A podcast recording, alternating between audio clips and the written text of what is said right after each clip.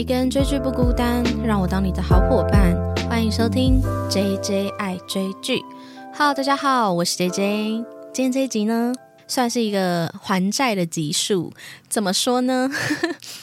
哇，这一集我真的是欠大家好久好久好久好久哦。就是时不时呢，都会有听众就是来问我说：“哎。”要录那年我们的夏天吗？没有啦，开玩笑，也没有很多啦。就大家真的对我很好呢。就是 我知道大家都一直很想要听这一集。我在停更时期啊，正好就是那年我们的夏天的这一部剧正在昂档播出嘛。那我也是每周都追。那其实这一部剧就是好看到让我有想要回来录 podcast 的冲动的一集。真的，真的，因为我就觉得这部剧真的是。太好看了，因为我那个时候停更嘛，所以我并没有想说真的要为他录一集，所以我在看的时候并没有做太多的笔记，所以这一次要录之前，我就是把那年我们的夏天又从头到尾再看一次。我自己发现，因为当时追昂档剧的时候，等于是每一个段落比较是分段观看，那你其实很难连贯性的去看到这部剧它想要带给你的意义。那我自己在这次重看的时候呢？真的是有感受到哎不一样的观点哦，那后面会提到好不好？卖个小关子，我们就先来剧情简介一下那年我们的夏天到底在演什么好了。其实我个人觉得这部剧的。主线，而且人物角色都算蛮简单的。它是韩国 SBS 从去年十二月六号开始播的这个连续剧。那导演呢是金允珍导演跟李娜恩编剧。我必须老实承认，这两个。导演跟编剧我都没听过诶，可是我觉得也可能是因为这样，就是一鸣惊人。想说怎么会比较没有听过的导演跟编剧，居然拍出这么好的戏剧呢？呃，如果大家是认识这两位导演跟编剧，也可以欢迎跟我说他们是有写过什么剧，好不好？因为我是真的不记得。但这个故事其实就是主要有两个主角，一个主角呢就是我们非常喜欢的崔宇植，他饰演的是崔雄这个角色；另一个女主角呢是由金多美所饰演的郭延秀。我自己看到崔宇植跟金多美这两个角色合在一起的时候，我真的是先说不好意思，因为我个人认识金多美是从梨泰院 class，然后梨泰院就是他跟朴叙俊两个人搭配嘛。那如果有在 follow 就是韩国演员的话，应该都知道朴叙俊跟崔宇植两个人是超级好兄弟，所以。我看到崔宇植跟金多美两个搭在一起的时候，我就想说：天哪，他现在是跟朴叙俊变成表兄弟了吗？啊，不好意思，不好意思，就我就这么无聊，因为他跟朴叙俊之间的那个感情真的是太深刻。如果你有看《Instead》的话，你也会觉得说：天哪。他的是前男友吗？前男友跟现任男友在一起这样子，开玩笑的啦。其实我个人也是从《寄生上流》啊，还有《Instead》去认识崔宇植这一个人。如果你有看过《Instead》的话，你应该可以。更加的感受到崔宇植在这一部剧里面饰演那个崔雄，可能有一点点他的本色演出。因为崔雄在这里面的角色就是有一点笨笨的，但是又有一点可爱，那种呆萌呆萌的感觉，就跟他在《Instead》里面表现出的那个风格是很相近的。所以我个人觉得他真的在里面超级可爱的。那一阵子我真的对崔雄真的是有够迷耶，迷到不行。那这个故事的开头呢，就是从第一集他们高中。时期呢，有一个纪录片的导演来邀请他们来拍摄一个纪录片。那这个纪录片是什么呢？就是记录全校第一名跟全校倒数最后一名的生活。诶，大家会不会觉得这个主题本身就很有趣？如果它真实的有拍出来的话，应该也是很多人想要看吧。对，所以他们的开头呢，就是来自于他们高中时期一起拍了这个纪录片。那在这个纪录片拍完之后呢，他们两个人就互有好感，后来就在一起了五年。五年之后呢，因为一些原因就分手了。所以其实这整部剧是有一点点用倒叙法的方式，就是他们相遇的起点呢，其实是他们分手之后再五年，也就是。过了十年之后呢，他们因为工作的关系又再度相遇。那过了这十年之后呢，崔雄已经不再是当时那一个喜欢躺在那个躺椅上懒洋洋过生活的这个全校最后一名高中生，他成为了一个非常有名的插画家。那女主角国妍秀呢，她一样在她的工作表现上是非常的亮眼，然后成绩也很出众。可是如果用社会的观感来看的话，她不是什么有名的人，但是她却是很努力的把自己的生活过好，很认真的当一个上班族的人。那他们两个人就是因为工作的关系，国妍秀必须去找崔雄合作，所以他们就开启了这个相遇。那没想到在他们相遇的同时呢，他们之间有另一个好朋友，就是由金圣哲所饰演的金志雄。个人其实也是蛮喜欢金圣哲这个角色的，但他在这边就是担任一个男配角。但我觉得我很喜欢金志雄这个角色，而且他等一下后面的一些讲解里面，志雄的方面我也会多聊一些。那金志勇在高中时期跟他们是同学，而且他跟崔雄两个人是从小一起长大的好朋友。那他在后来呢？这十年之后，他成为了一位纪录片的导演。那这个意思就是在这十年之后呢，当年崔雄跟国延秀拍的这一个。机智校园生活就是全校第一名跟倒数最后一名的生活，这个影片又再度的爆红，于是就是各界就敲碗期待着想要看他们两个人的后续。那这一个拍摄新的他们十年后特辑后续的这个导演呢，就是金志雄。所以在十年后呢，就是当崔雄跟国妍秀再度因为这个工作相遇，那金志雄又同样收到了新的纪录片特辑的邀约，于是他们。三个人又重新的凑在了一起，对，所以其实这个故事算是角色没有很多，但是真的就是非常细腻、非常简单、非常深刻的爱情故事。后面他们两个男女主角就是在分手多年之后又再度重逢，然后发现对彼此的感情还是没有消减，那也在不断的相处过程之中获得了当时为什么会分手的原因，进而就是决定复合的一个故事。对，所以其实剧情简介就差不多到这样。那我先来一个防雷线哦，因为我至今为什么我到现在还要聊那年我们的夏天，是因为我至今在我的就是 social media 上啊，还是会看到有人还没有看过，就是那年我们的夏天，然后最近就翻出来看的时候，发现天呐，一鸣惊人，也太好看了吧！所以我以防万一，真的有人还没有看完那年我们的夏天，那请你去左转，把这十六集看完，再回来听这一集，因为后面的内容。就会有一些暴雷哦。那后面呢？其实我个人其实准备的这个 脚本吗？说是脚本，就是写了非常多。但是实际上我只要聊两 part，一 part 呢就是崔雄跟国妍秀之间的这一段爱情故事，从他们相遇啊、恋爱、分手到复合的这四个阶段。他们之间的这个心理变化跟状态，还有另一 part 呢，我想要聊的是，其实当我看完这一到十六集，又从头开始看完之后，我发现其实它虽然表面上是崔雄跟国延秀之间的爱情故事，可是实际上我觉得他都在告诉我们一件事情，就是其实我们从崔雄、国延秀还有金志雄这三个角色，我们都可以看到他们具有一些原生家庭的议题。那他们小时候的那一种，不知道大家有没有听过内在。在小孩这个词，内在小孩，我的理解是，就在我们成长过程中，我们内心一直有一个小小的我。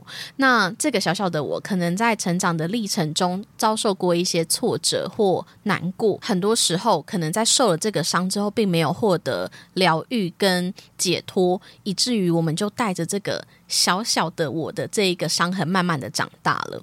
所以为什么要聊到这个呢？因为当我在看完这十六集的时候，我发现它不只是聊感情如何复合的故事，而是从这个复合中，我们去带到另一个议题，是让我们的内在小孩重生吧。我们每一个人都有重新再来一次的机会。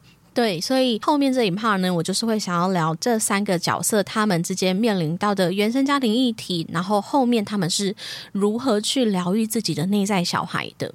对，然后还有最后一 part 是可能小小的想要聊一下，其实我个人非常喜欢崔雄这个角色，因为他超多懒散名句。对，我们就小小聊一下他的懒散名句有哪些。这样子，一开始呢，我们就先来聊一下崔雄跟国妍秀的爱情。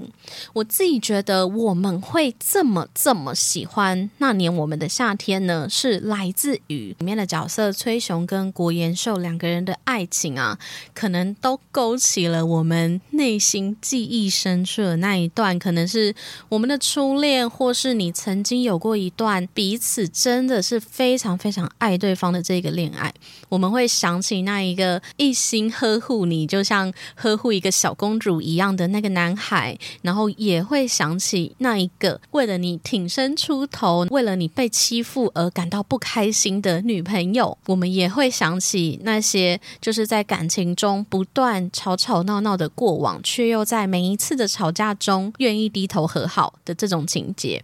所以我自己觉得，我们会这么喜欢这部剧呢，有一部分是来自于崔雄跟国延秀的爱情啊，就在里面曾经提到的，就是很多路人在看了他们之间的纪录片的时候，会说他们两人青涩的模样，仿佛就是夏天，让我们想起了那一段灿烂如夏的恋爱。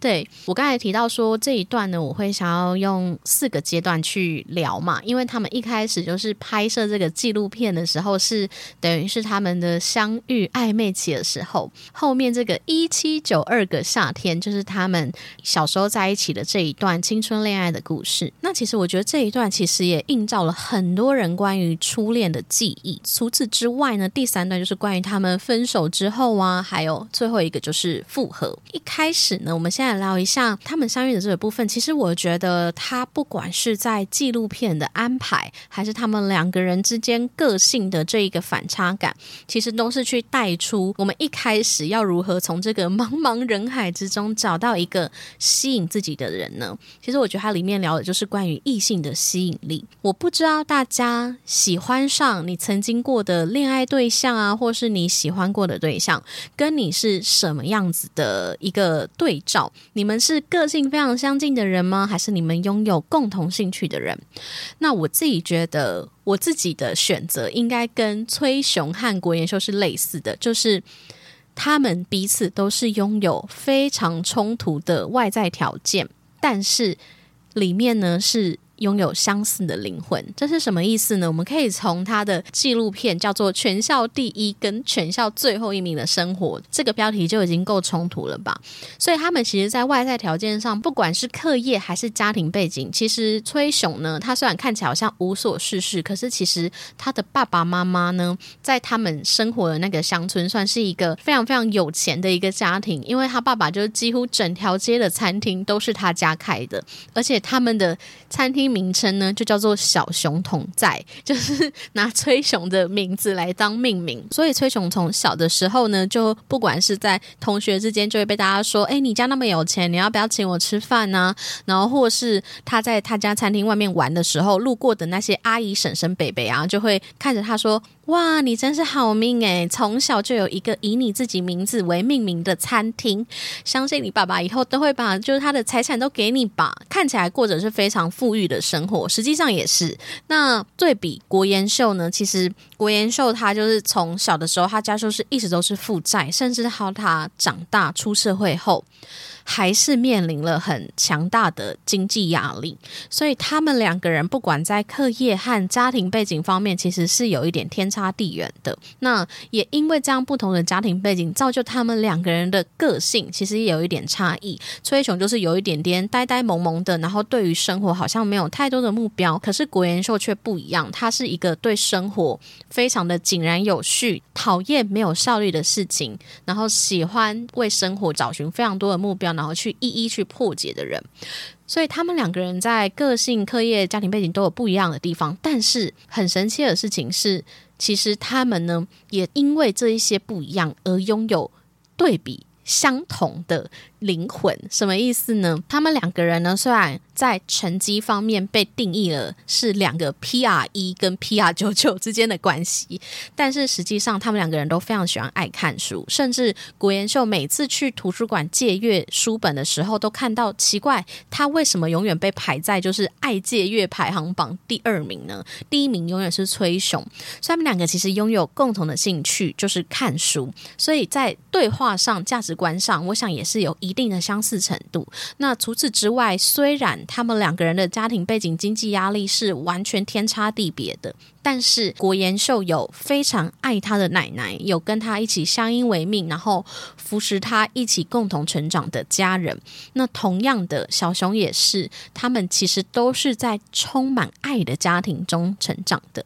所以，我想他们两个人的相遇啊，并不是只是偶然的拍了一场纪录片这么简单，而是这个纪录片是一个契机，让他们认识彼此。那也就在认识彼此的这个过程之中，他们发现了彼此身上跟我不一样的特点，但同时又拥有相似的价值观。然后那一种异性的吸引力，其实是我觉得很难以言喻的，就是冲突的外在跟相似的灵魂。对，所以当这个纪录片结束的那一天呢，他们就。交往在一起了。其实我觉得他们交往的那一天也蛮值得聊的，因为这个点我也是很好奇。就是他们那一天刚好是拍摄纪录片的最后一天，然后决定呢去学校附近的一个山上。那那一天就下着滂沱大雨啊，拍摄的这个导演就突然发现说：“哎，他相机的那个电池没电了。”他就说：“那你们先在这个小凉亭等待一下，那我下去拿更换的电池。”于是他们两人就在一个就是山上的小凉。停，然后外面下着雨，结果两个人就坐在那边的时候，整个气氛呢都非常的奇怪。那一开始在诉说这段故事的是崔雄，崔雄就说那天的一切都很奇怪。那国延秀也非常的奇怪，他突然就是会对我笑或什么的，但是。画风一转，就转到国延秀在诉说这一段记忆的时候，他说：“崔雄是这样讲的吗？”我想在他的记忆里，那一天应该是非常美好的吧。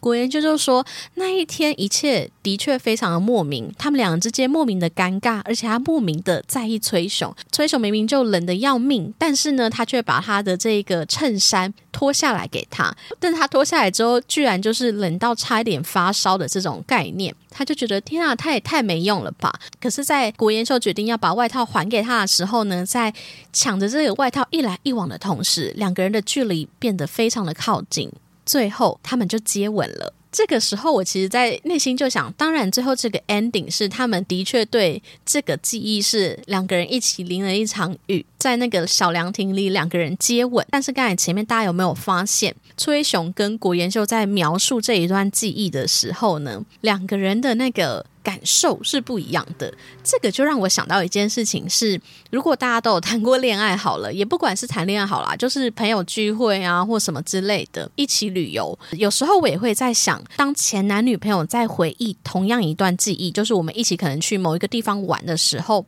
我们之间的描述会是一样的吗？会不会在？大家各自的视角里啊，对于这个记忆，有些人会感到非常美好，有些人却会感到很痛苦呢。对我只是突然想要提到这个点，就是我有时候也会在想说，有时候我在听歌的时候，可能也会回忆一下，就是过去的恋爱啊，也会想说，那对方在听这首歌的时候，也会想起我吗？我不知道。对，只是好奇大家有没有想过这个问题。那总之呢，他们其实就在这个接吻之后就在一起了，后面就。就开始了他们这个一七九二个夏天，他们之间的青春恋爱故事。这一段记忆呢，其实就是我觉得应该是带到了很多人对于初恋的这个感受吧。像是呢，第一次看到恋人的另一面。嗯，对于他们两个人来说，他们都算是第一次谈恋爱嘛。那这个恋爱呢，也让崔雄啊看到了不一样的国妍秀。他有一集其实就是在。开头的时候，哎，我非常喜欢他们的这个剪辑，就是它开头会有一个小小的影子，然后去带出这一集可能要聊的内容，然后到最后还会有一个后记，就是等于是这一集的一个小彩蛋的概念。那有一集呢，他就是在聊说他讨厌国研秀的十个理由，可是实际上他的反面就是。只有崔雄才能了解到的国妍秀，在国妍秀的成长历程之中啊，其实后面会提到，就是他一路以来就是因为经济压力嘛，所以他很难跟他的同才去建立一些亲密关系，因为他带有一些很深的自卑感，所以对他来说，坚强的外表或是那一种很凶狠啊、冷漠啊。不顾别人感受的这一种外表，对他来说其实是一种武装色。有一集呢，崔雄在细数他觉得郭元秀很讨厌的地方，像是呢，他是一个非常就是不顾别人的人。有一次，他跟郭元秀坐在一起，然后他的同学呢跑来找郭元秀借笔记，结果郭元秀在这个同学面前把笔记撕掉，说：“哦，不好意思，我也没有笔记了。”但是过没多久呢，他把这撕掉了笔记又重新拼装起来给崔雄看。对，所以其实国延秀虽然那些讨人厌的外表，实际上他的内心是一个非常非常柔软的人。而只有他真心喜爱、真心珍惜的人，才可以看到他如此柔软的一面。我不知道大家喜不喜欢这一种交往对象？诶，嗯，我觉得这好像是一个万年议题。就例如，你男朋友是一个暖男，好了，你希望他是一个中央空调型暖男，就是对大家都人人好，还是他其实是一个霸道总裁吗？就是对外面其实很冷酷，然后感觉人际关系不太好，但是他面对你的时候呢，就变得非常非。非常的温暖 这一种类型，这个议题会不会非常的极端？有没有一种 中间值啊？就是对外面的人也不错，然后人际关系也不错，但是对男女朋友呢是更上一层楼的好，让你感觉到你很特别。那除此之外呢，还有一 part 呢是崔雄非常可爱的说，国妍秀呢非常非常喜欢问一些假设性问题。我觉得这一段其实在展现的就是。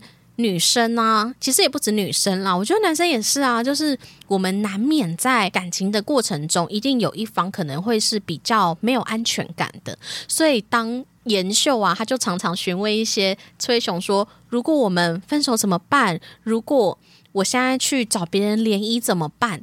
就是他希望借由这些看似会让崔雄生气的这一种假设性问题啊，去带出他很想要听到崔雄对他说：“你不要这么做，我这么爱你，我们不会分手，因为我非常爱你。”可是很神奇的事情是，他们交往的这五年多以来，崔雄他都没有对他说过“我爱你”。其实我觉得这也暗藏了，就是。他们后面会分手的一些契机，他们两个人其实。在小小年纪谈恋爱的当下，可能心智的成熟度也不够高吧。在他们的恋爱排序中，也许维持在对方眼中的这个形象，可能是更重要的。所以崔雄没有告诉过国延秀他的家庭背景，其实不如他看到的这么好。他没有告诉他为什么他这么毫无目的的生活，他内心的伤痛是什么。那国延秀也是一样，他并没有告诉崔雄，其实他家的经济压力一。一点都不好，对他来说，平凡的生活就是他的梦想。我觉得，其实从这个议题，我们就可以看出，其实他们两个人都没有办法对对方说出内心的想法。我想，这其实就是他们会分手的一个关于个性上的一个差异吧。像是呃，刚才提到的，就是对于。延秀来说啊，在经济不好的孩子眼中，平凡的生活就是一种奢求。他们两个人面临的这个，为什么人家要说找那种门当户对的人家？我觉得有一部分当然是你如果门当户对的话，其实两个人经济背景相同，你们面临的生活的价值观很有可能是。重叠度很高的，所以在金钱啊、家庭的议题上，也很有可能需要磨合的地方是比较少的。可是当然也不是说就是有钱人不能跟没有那么有钱的人在一起，当然不是这样子讲的。但是如果单从就是价值观来看的话，尤其我们看到严秀跟崔雄他们之间有一集，其实有演出他们之间的那个分歧点，就是当他们两个人都。即将面临大学毕业的时候呢，严秀就是要开始去填他的就业的志向嘛。然后那时候他坐在地板上去填，小熊就是躺在床上，就是看着漫画之类。他就问严秀说：“他想要干嘛呢？”严秀就是跟他说：“他就是想要找一份工作，然后把他的薪水都存起来。”结果小熊就对他说：“你有多努力生活，我都看在眼里。我还以为你有非常远大的梦想呢。”也不能说小熊真的很白目，但是因为他不知道嘛，他不知道严。秀的成长背景其实让他的生活都非常的压得他喘不过气了。那时候妍秀在心里想说：“我一直认为和别人一样平凡的过生活。”就是我的梦想，所以他那时候就跟小熊说：“你有绘画天分，又喜欢画画，你不想要把它当成职业吗？”结果小熊却回他说：“我还是把画画当兴趣就好了。你也知道，我的梦想是白天躺在阳光下，夜晚躺在灯下。我讨厌把人生过得那么累，我只想要陪在你和我的家人身边。”这一段其实也让妍秀深深的感受到，其实他们两个人他的人生啊，从一开始其实就是负债的，就是跟。小熊之间的生活差距真的是大到让他的自卑感啊，他很害怕小熊看穿，其实他并没有这么好，他很害怕小熊去对于他的家庭，对于他的生活有一些。不喜欢的地方。这之后啊，其实延秀也实际的，就是又再度面临了家庭的经济出了问题的这个状况。我非常喜欢他那时候的独白，有点长。他说：“我的人生是从一开始就没有提供选项的考卷。当我再次睁开紧闭的双眼时，现实的噩梦变得更加残酷了。”到底为什么要还债？我只希望贫穷程度在我能承受的范围就好。现实仿佛在嘲笑我的白日梦，艰难的现实在不知不觉中让我窒息。所以，他非得跟小熊分手的理由是：你和我面临的现实不同。其实是因为我的现实很可悲，我连我现在的现实生活都难以承受。真正的理由是我怕再交往下去，我那强烈的自卑感。会被你看透，我非常非常能够理解，就是因为生活的艰难而选择分手的这个心情，因为连你自己都没有办法照顾好你的心理的时候，你是很难再跟另一个人有亲密的连接的，因为人与人相处的这个关系是需要很多的包容体谅，需要很多的互动。如果你连你自己都照顾不好，而你又不想要把这种悲伤带给对方的话，其实有时候分手可能真的是一个选项。我自己其实也有过类似的经验，所以我在看这段的时候，我就是也是蛮难过，然后我也能够理解那个时候国妍秀的做法。可是，当然，我们唯一不能够理解的是，他在最后呢，其实是有又是带着他的那一股倔强，然后带着一个保护色的面具去。跟小熊说我们分手吧，而他没有告诉他原因。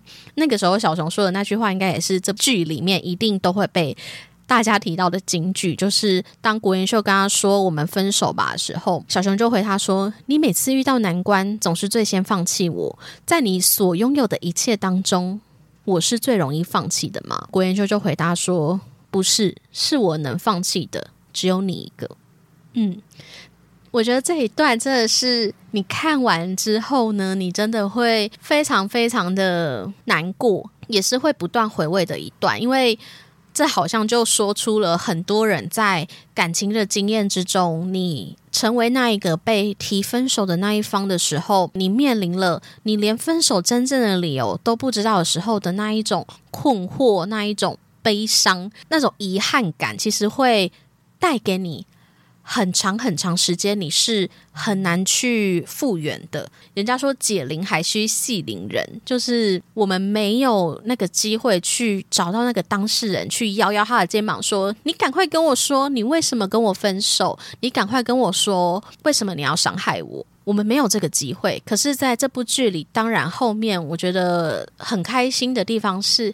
他们两个人又有一次重逢的机会，然后给他们去重新的去修复这个伤口。其实我前面已经有提到，就是分手这一炮啊，就是从他们恋爱啊，然后到分手。刚才提到就是关于他们分手的，我认为的这个关键点还有分歧点，就是来自于他们没有办法对对方沟通，然后年纪还小的他们自尊心比对方的心情可能还重要，所以他们没有办法拉下脸跟彼此说出自己的心里话。那在他们分手的这五年内啊，彼此之间都过得很痛苦。小熊他花了五年去疯狂的埋首在工作中，这个程度甚至到就是他的经纪人啊，还有他的爸爸妈妈都非常担心。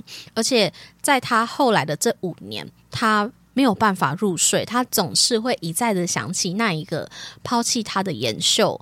想起那一个他曾经被抛弃的这一个记忆，而延秀也是一样啊。他虽然这五年好像装作没事一般的过生活，一样的上课，一样的进入职场，一样的在职场表现良好，去还完他的债务，跟奶奶快快乐乐的相处。可是实际上，他在分手的那些日子里，他会在外面光鲜亮丽的过生活，但是回到家中，他会转开厕所的水龙头，哭到不行这样子。所以其实，呃，每次在看。研秀这个角色的时候，我都觉得很心疼，因为他真的是一个很懂事的孩子。那其实懂事的孩子背后，什么事情会让他？这么早就这么早熟，什么事情会让他这么早就知道？不要让奶奶担心，哭泣不能让别人看到。对，所以其实，在他的身上就是有非常非常多令人心疼的点啦。待会后面会提到他的原生家庭议题是什么。在他们刚复合的时候呢，崔雄把妍秀带去了他的展览，我非常非常非常喜欢这一集。第十二集，其实我觉得他每一集都好好看哦，但是第十一集之后的那些集数，真的又是好看到另一个层次去。那第十二集就是他们两个人已经决定重新复合，然后相恋嘛。崔雄就把妍秀带到他的展览里，他的。展览呢，他就提到说，他想要办他一个个展，然后这个个展的时间会办在晚上的十点到两点，因为这通常是他作画的时候。这个时候，整个场景就变成黑白。崔雄就回想，其实这五年来，他好像假装过着没有延寿的生活，假装他一个人也可以过得很好，一个人也非常适应。可是实际上，他的这个作品里啊，他所画的每一条细线，走过的每一秒，那些年那些时刻，古岩秀好像一直都在，而且日后我也会把我所有的时间都拿来爱古岩秀。对，所以其实到后面他们分手了这五年，就因为这个重新的相遇，然后发现彼此没有办法成为，就是忽视彼此的存在，然后也没有办法。假装当朋友，有这里面有几集是小熊，就是想说，好，我不想跟你复合，我也不想要再重新面对这个伤痛，我要跟你当朋友。我觉得当朋友那集也超好笑，对。但是后来他们就发现说，我们真的做不到这件事情，后面他们就决定复合了。可是复合的这一段期间，其实也会有很多很多心理的伤。其实要讲复合的话，我倒是有一点。难呢，因为我就说我是一个就是没有跟 前男友复合过的人，因为两个人如果会分手的话，一定是相处之间有一些问题嘛。那这些问题并不是一时半刻可以解决的。那当然，他们给了彼此就是五年的人生是没有交叠在一起的。那这个过程也许让他们都重新的长大。所以当他们复合的时候呢，其实我自己有小小的帮这个命名，就是他们也有过刚开始的这个。复合症候群，什么叫复合症候群呢？就是一开始啊，小熊会非常非常纠结的是，他很想要知道他们过去为什么会分手，因为他想要知道说，如果他知道当时他们会分手的原因的话，那他也许就只要避开那些原因，他就可以跟果岩秀永远在一起。所以。刚开始，小熊是非常的想要指导这件事情。他后来就是有一次去拜访延秀奶奶的时候，他就发现说，原来其实。当时妍秀并不是不爱他，而是因为当时的生活压力让他没有办法去承受这一段关系。然后还有第二个啊，就是他们变得非常害怕吵架。就是妍秀刚开始非常可爱，他还会去看网络上的文章，说如何让复合的情侣不要分手。所以他就有看到一个研究说，听说就是非常会吵架的情侣分手的几率还是很高。所以他就那一集他就很尽力的想要去表。现不一样的他，像是他配合小熊喜欢吃意大利餐厅，他就陪他去吃意大利餐厅。小熊就是惹他生气的时候，他强忍着怒火不要生气，然后或是在河堤边散步的时候呢，去制造一些浪漫的片段。可是实际上最后都被小熊看穿，小熊就说：“你干嘛这样子？你你这是什么人设？”然后顾野秀就跟他说：“我害怕你跟我在一起的时候，你会很快失去新鲜感啊！我要做出不一样的。”努力，我觉得那时候小熊回答真的是一百分诶。他就说，那些做研究的人，他们根本就不晓得你是谁，他不知道国研秀的上一秒跟下一秒每一秒都不一样，你都不知道，就是你对我来说每一天都不一样。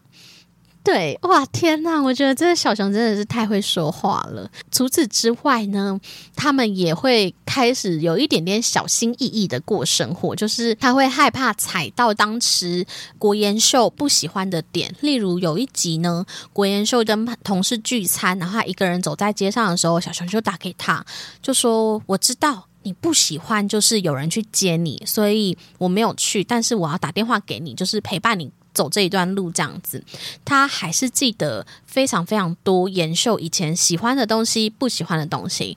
然后，但是已经长大的延秀就告诉他说：“其实我不是不喜欢你，就是来接我，而是因为你如果要来接我的话，你就要搭计程车啊。那你如果搭计程车的话，那就会很贵。我不想要你花这个钱，而且那个时候对于小时候的他来说，搭计程车也是一个很大的费用。结果崔雄就叫他说：‘那你转头。’他就出现在他的身后了。诶。其实我觉得，要不是他们两个是男女朋友，你真的会觉得崔雄很像那个崔狂魔吗？就是 就是一直鬼鬼祟祟的跟踪国妍秀，哎，就是一直躲在他身后这样子，我觉得也太毛骨悚然了吧。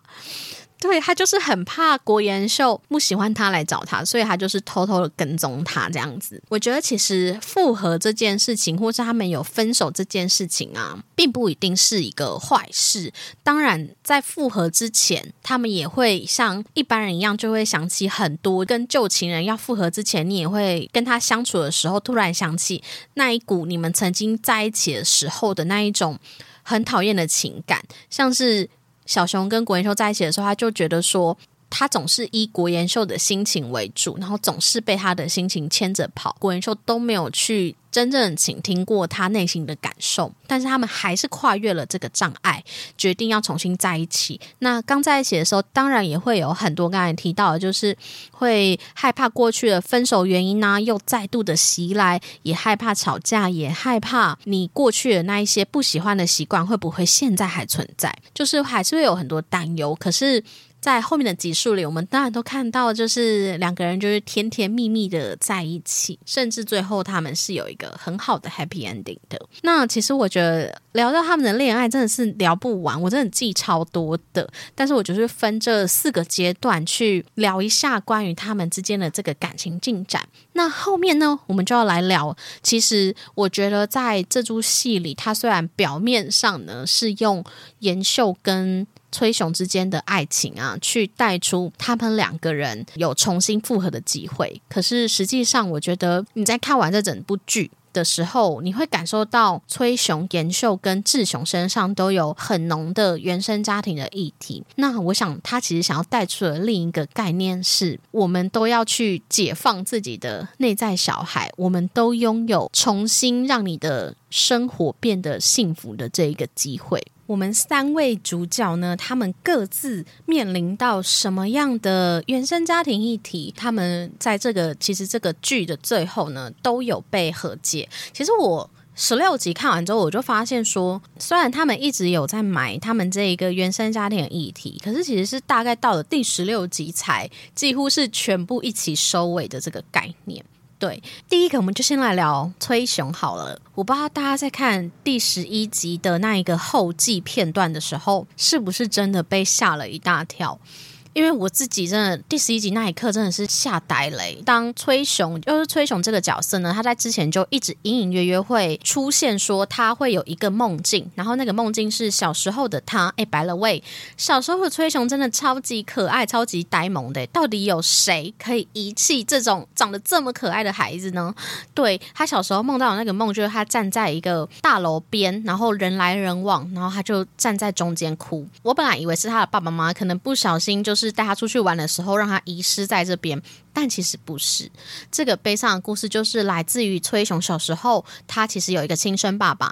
那这个亲生爸爸呢，有一天就是想要遗弃他，于是他就把他带到一栋很高很高的大楼前面，然后叫崔雄躺下来，然后叫他从底下呢开始数这栋楼有几层。于是就在小小的崔雄开始数数数，可是那时候的他连数数都不会。等他站起来的时候，发现爸爸已经消失了。第十一集的后记的时候。崔雄就带着延秀来到了这一个大楼前面，然后躺在下面，终于开口跟延秀说了这个故事。我自己觉得，这完全可以象征着，就是。当他们来到了这一个重新开始的恋情的时候，崔雄比过往更加的坚定，而且在这五年，他也开始学会去表达自己的情感。我自己觉得他会表达自己的情感，可能跟他开始创作也是有很大的关系。当他把自己的情感学习用画图表现出来的时候，他就知道其实表达情感这件事情没有这么的困难。甚至当他的画作被肯定的时候，他会知道他表达了这个情感是正常的，能够被大家所接受的。其实我自己觉得我在录 podcast 也是类似的这种概念，就是在录制节目之后，我其实也变得越来越容易去表达自己的想法跟感受。对，推荐大家你也可以分享一些你喜欢的东西，这样子。对，然后呢，当崔雄呢他一直抱有这样子的想法的时候呢，他终于就是有了第一个出口，就是他可以跟严秀说这件事情。在跟严秀一点一滴相处的过程中，他也知道，其实像妍秀他以前。跟他分手对他来讲就是一种遗弃嘛。那当妍秀愿意回来跟他重修旧好的时候，其实同时也代表他是有重新修补关系的能力。我觉得这也可以解释说，不是单纯因为他跟延秀复合，所以他就拥有了这一个跟别人去重修旧好的勇气，而是他对自己开始有了自信，他知道他不能再逃避任何一段关系，于是他跟他的亲生妈妈也有了一段对谈。就是当他的妈妈看着小熊吃饭的时候呢，小熊就看着他说：“你什么时候知道我知道了呢？”就是他们指的就是他知道他不是他亲生小孩的事情，因为他的爸爸妈妈一直都没有告诉他这样子。小熊妈妈就跟他说：“小熊，你一直以来都是我的儿子，我也谢谢你成长的这么优秀。”这个时候，小熊就说：“我一直很害怕自己不像你跟爸爸，害怕自己没办法成为像你跟爸这么好的人。我很怕自己是个坏小孩，怕自己不够好，所以也怕你们会对我失望。这是我最害怕的事。”然后他的妈妈就回复他说：“怎么办呢？爸跟妈从来都没有对你失望过啊！从我们将你抱进怀里的那一刻到现在，我们就爱着你的每一个样貌。他对小熊的唯一期望就是希望他能安心入睡。我觉得他这个妈妈虽然并没有真的生育他，可是他是真心的在爱着小熊，而且他也知道小熊会想起小时候的那个片段，然后也知道他跟延秀。”分手之后，他再也没有办法安心入睡这件事情，所以我觉得，呃，这一段真的是超级感人的，就是 我想应该看过的人都会哭吧。我觉得小熊他小时候经历这样子的遗弃事件，他虽然在长大的过程中，表面上好像装的什么都不在乎，好像没有什么目标，可是实际上是因为从小开始，他知道他。并不属于这个家庭的亲生小孩。然后，当每一个路人、每一个朋友都对他投以羡慕的眼光，跟他说：“哇，你出生在这样的家庭真好，你可以不用努力啊！你长大之后，你爸爸妈妈就会把这些餐厅、这些钱、遗产给你继承。”哎，拜托，我觉得这些路人真的很多嘴，就是谁会对一个五六岁的小孩讲这种话，超失礼的。总之呢，小熊就是从小就有这种。观念概念，所以他就觉得说好，那我也好好当个就是富家子弟，平平稳稳的过生活就好了。但是在经历他这一个跟他妈妈重新谈论这个伤口的时候，他就获得了救赎。那同时，他在最后其实有去见过他的亲生爸爸。我非常喜欢他安排他见他亲生爸爸的时候，是他只是去远远的让他的爸爸看到，他说我知道。你在这里工作，那我也知道你，你不用再为我感到抱歉了。我不会对你做任何事情，我们就是这样保持一定的距离，知道彼此安好就好了的这种感觉。所以我自己觉得，在小熊身上的原生家庭议题真的是很沉重，但是他也从跟严秀在一起之后呢，学习了重新去修补他的关系，终于在最后，他可以勇敢的去追求他想要的。东西就是他去了国外进修他的建筑相关的知识啊，然后他的画作不再如别人说的那样子那么的空洞，没有灵魂，逃避情感这样子。那同样跟小熊一样，就是因为两个人在一起之后啊，而成长的，还有我们的女主角妍秀嘛。那妍秀在前面一直都有提到，就是她从小生长的环境其实是经济压力很大，而且非常沉重。对于她来说，平凡的生活就是她的梦想。非常喜欢她有一段在描述她的分手的理由啊，啊还有她成长过程。我觉得我就帮她下了一句几句话，就是其实延秀的内在小孩，他的原生家庭议题，就是他从小就是在游乐场上会被朋友说没有父母的小女孩。然后在国高中时期，会因为贫穷而无法回馈给挚友跟朋友的小女孩。长大后，她甚至因为经济压力，只能选择放手心爱的人。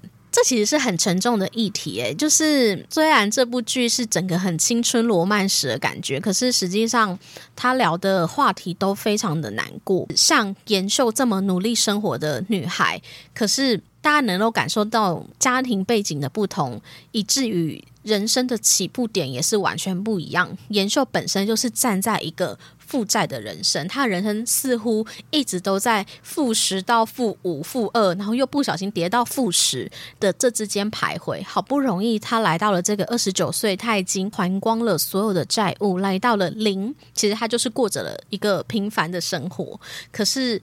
像小熊，他的家庭背景是非常好的，所以他一直以来都有选项。他人生都有很多的选择，所以其实，在看研究这个角色的时候，你真的会觉得非常非常的心疼。甚至他跟小熊刚在一起的时候，他就是一直会有很多内心独白，是会觉得说，当他越幸福的时候，他就越害怕失去，因为每当他觉得非常快乐、非常幸福、拥有很多的那个时刻，不幸就会同时的来到他的眼前。一直这样子，就是过着负债的生活，然后一直以他人的需求为主的这一个妍秀啊，他在跟小熊重新相遇，然后复合之后，他终于找到一个除了他奶奶以外可以依赖的另一半。因为除了他奶奶以外可以依赖的另一半，我觉得有一段真的非常非常感动，就是当小熊知道了。延秀当时为什么会跟他分手的原因，但是他并没有去戳破他，因为他知道延秀非常的爱面子，那他不愿意说一定有他的原因，甚至他也许并不想要去提及这一段伤心的事情，他就是看着延秀，但他内心有又有一个独白，这这出剧里面有非常多的独白，但这些独白都很经典，他就。心里想着，虽然我还不知道当时分手的原因，但是我相信有一天延寿会愿意告诉我，因为等待是我最擅长的事情，而且只要我知道原因，我只要避免同样的事情再次发生就好了。我决定把这当成我往后人生的唯一目标，我要跟延寿携手走一辈子。然后他就跟延寿说，以后有什么事你都要告诉我，只要是你说的，我都会听，我都会记住。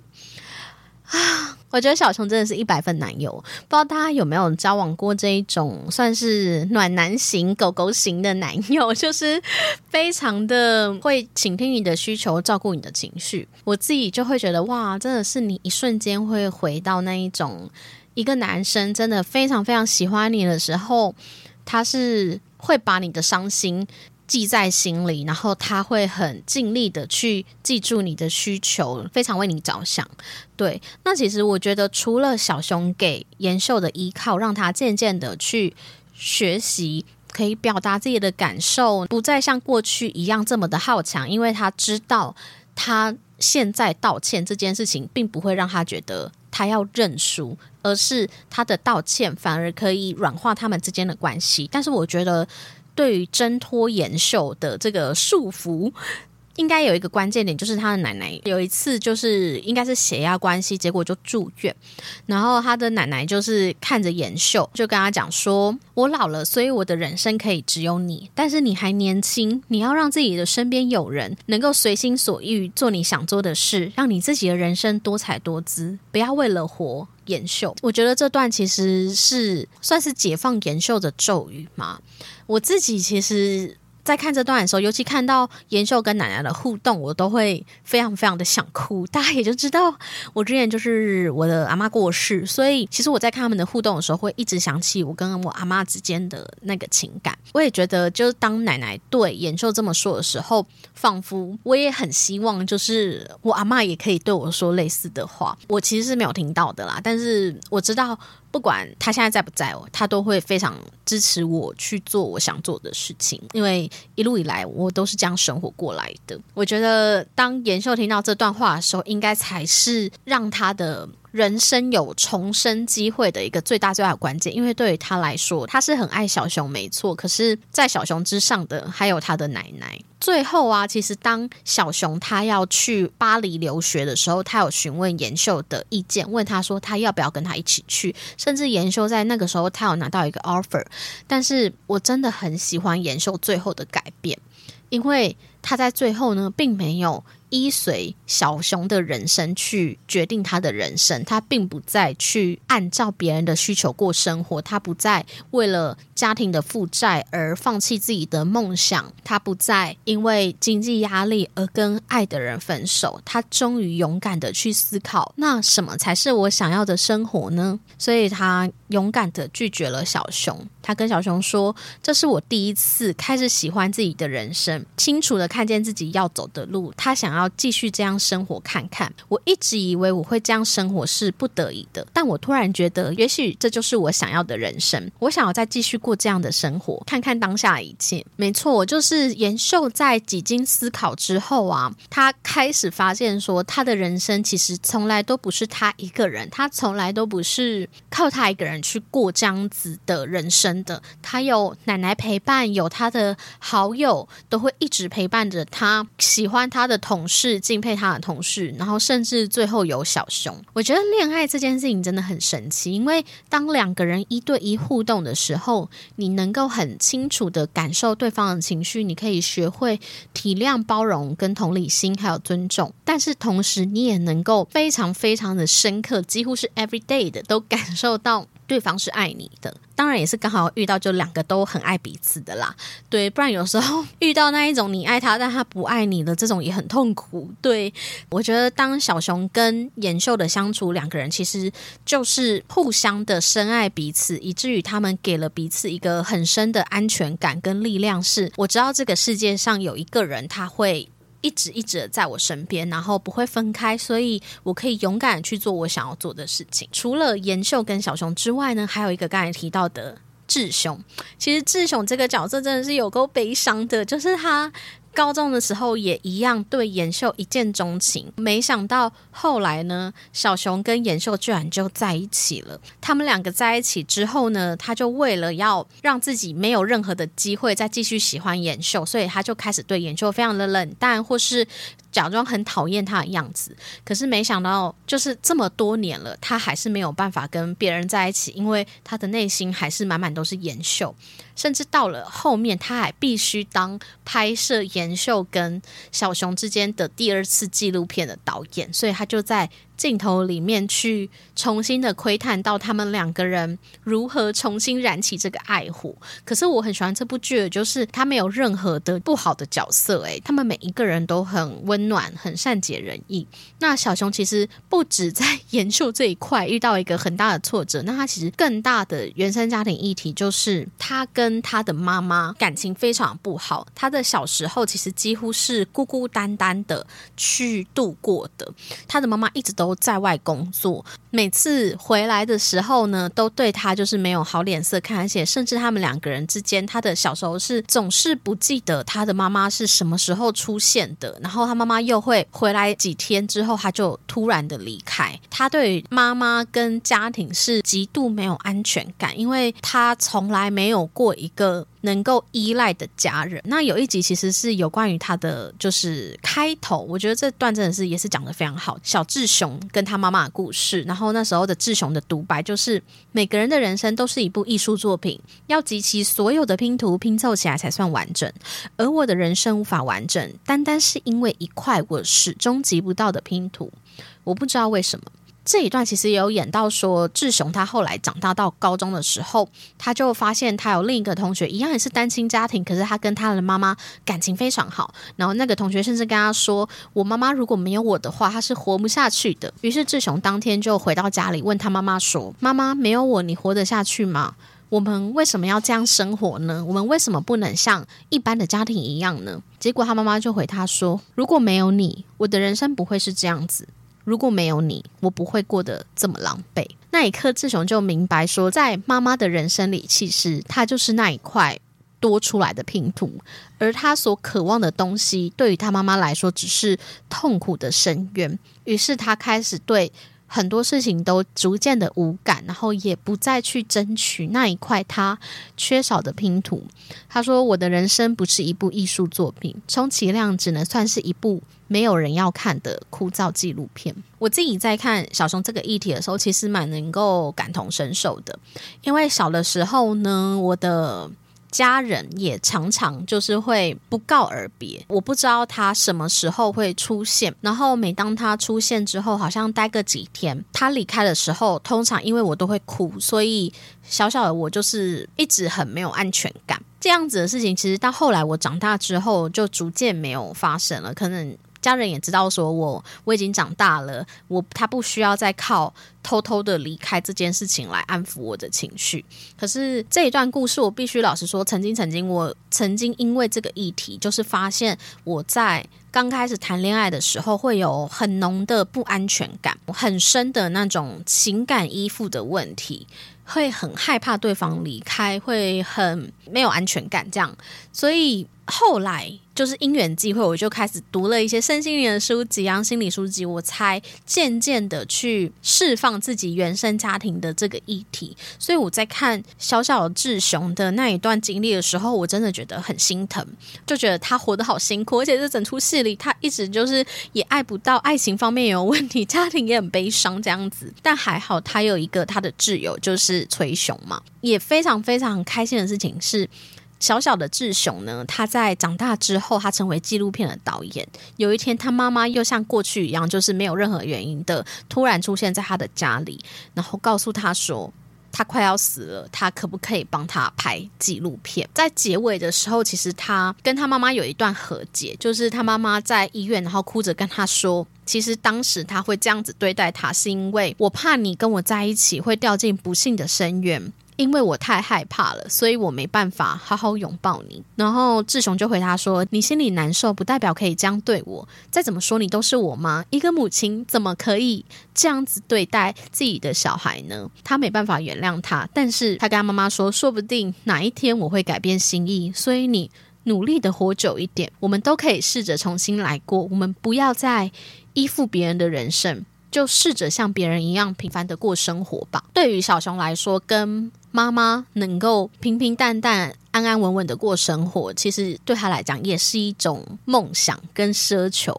所以在最后，他开始愿意跟他妈妈一起拍摄纪录片。他从一个拍摄纪录片的导演变成一个被拍摄的人。那也在这个拍摄纪录片的过程中，重新的去回想起小时候跟妈妈美好的回忆，然后重新的去认识妈妈。我觉得。这三个角色，他们面临的原生家庭议题都非常的沉重，但是都很感人，而且就像我。看完这十六集，一次看完之后，发现的是这部剧使用延秀跟小熊的爱情故事，让我们重新看到一段感情的复合。可是，我觉得它隐含着这三个角色各自面对的人生议题的时候，你就会发现，其实它是同样在告诉我们一个，不管原生家庭里的内在小孩受了多大的伤，我们还是有重新来过、重新获得幸福的机会。所以，其实我看完第十六集的时候，我真的是哭到爆，哎，就是再度哭。之前。看了就已经哭到不行了，那最后就是。崔雄跟妍秀他们俩就是有结婚嘛？我很喜欢他最后跟妍秀求婚的那一段，是他讲了一段话，就是每个人都有属于自己最难忘的一年，而那段回忆的珍贵，足以支撑我们走过每一年。而对我们来说，那一年还没有结束。然后他就跟妍秀说：“我们结婚吧。”嗯，而且最后呢，志雄又跑来找他们拍了第三段，说：“谁叫你们就是前两次纪录片都超好，大家都会想要看你们的婚后生活，所以我们就要开拍就。”就是第三个结婚纪录片。我天哪，我超想要看的！拜托，如果他可以出二的话，真的很想要看崔雄跟妍秀的结婚记录，或是他出个电影版 之类的，真的好想要看哦。那最后我们就来小小的聊一下这个崔雄的懒散名句哈，就是很崔雄最后他想要开始努力的成为一个就是。非常有用的大人，这样，但其实他本身就很有成就了。但是呢，他有很多懒散名句，我真的觉得好喜欢。例如，他高中的时候，他就说：“我最喜欢躺在树下的椅子上看书，看着阳光洒落、树叶飘动的感觉。”这样子。还有就是后来，研究就跟小熊讲说：“你可以把画画当职业啊。”然后。崔雄就跟他讲说：“你也知道，我的梦想呢是白天躺在阳光下，夜晚躺在灯下。我超讨厌把人生过得那么累。”我觉得天哪！小熊真的是党领主义的这个实践家哎，真的好羡慕。因为我一直来也是一个把生活塞得很满的人，但是实际上我的内心就是一个想要躺在床上休息耍废的人。所以每当小熊讲出这种话的时候，我都觉得哇，这就是我的心声，这也是我梦想的生活。还有一句是，就是他们在拍纪录片的时候，小熊就对着镜头说：“国元秀真的很会替人找麻烦。”我不懂他为什么要活得那么累，早起的鸟儿只是累得比别人快而已。天哪，这根本是至理名言吧？大家不是都说早起的鸟儿有虫吃吗？没有没有，你睡眠不足怎么会快乐呢？这样。我就觉得小熊真的有非常多的懒散名句，就欢迎大家也可以来分享留言，说你有听到小熊哪一句懒散名句也说中你心的。那今天这一集呢，就是终于把欠大家已久的这个那年我们的夏天聊完了。我自己觉得这集应该会非常好听，因为我真的是带着满满的爱，而且又重新的把这十六集重新看过之后，再写出这个脚本，所以。希望大家喜欢这集节目哦！如果你喜欢这集节目的话，可以在 Apple Podcast、Mr. Box、Spotify 底下留言给我五星好评，或是可以在 IG 搜寻 JJ 爱追剧，跟我分享你听完这集的心得哦！非常感谢大家今天的收听，大家再见，拜拜。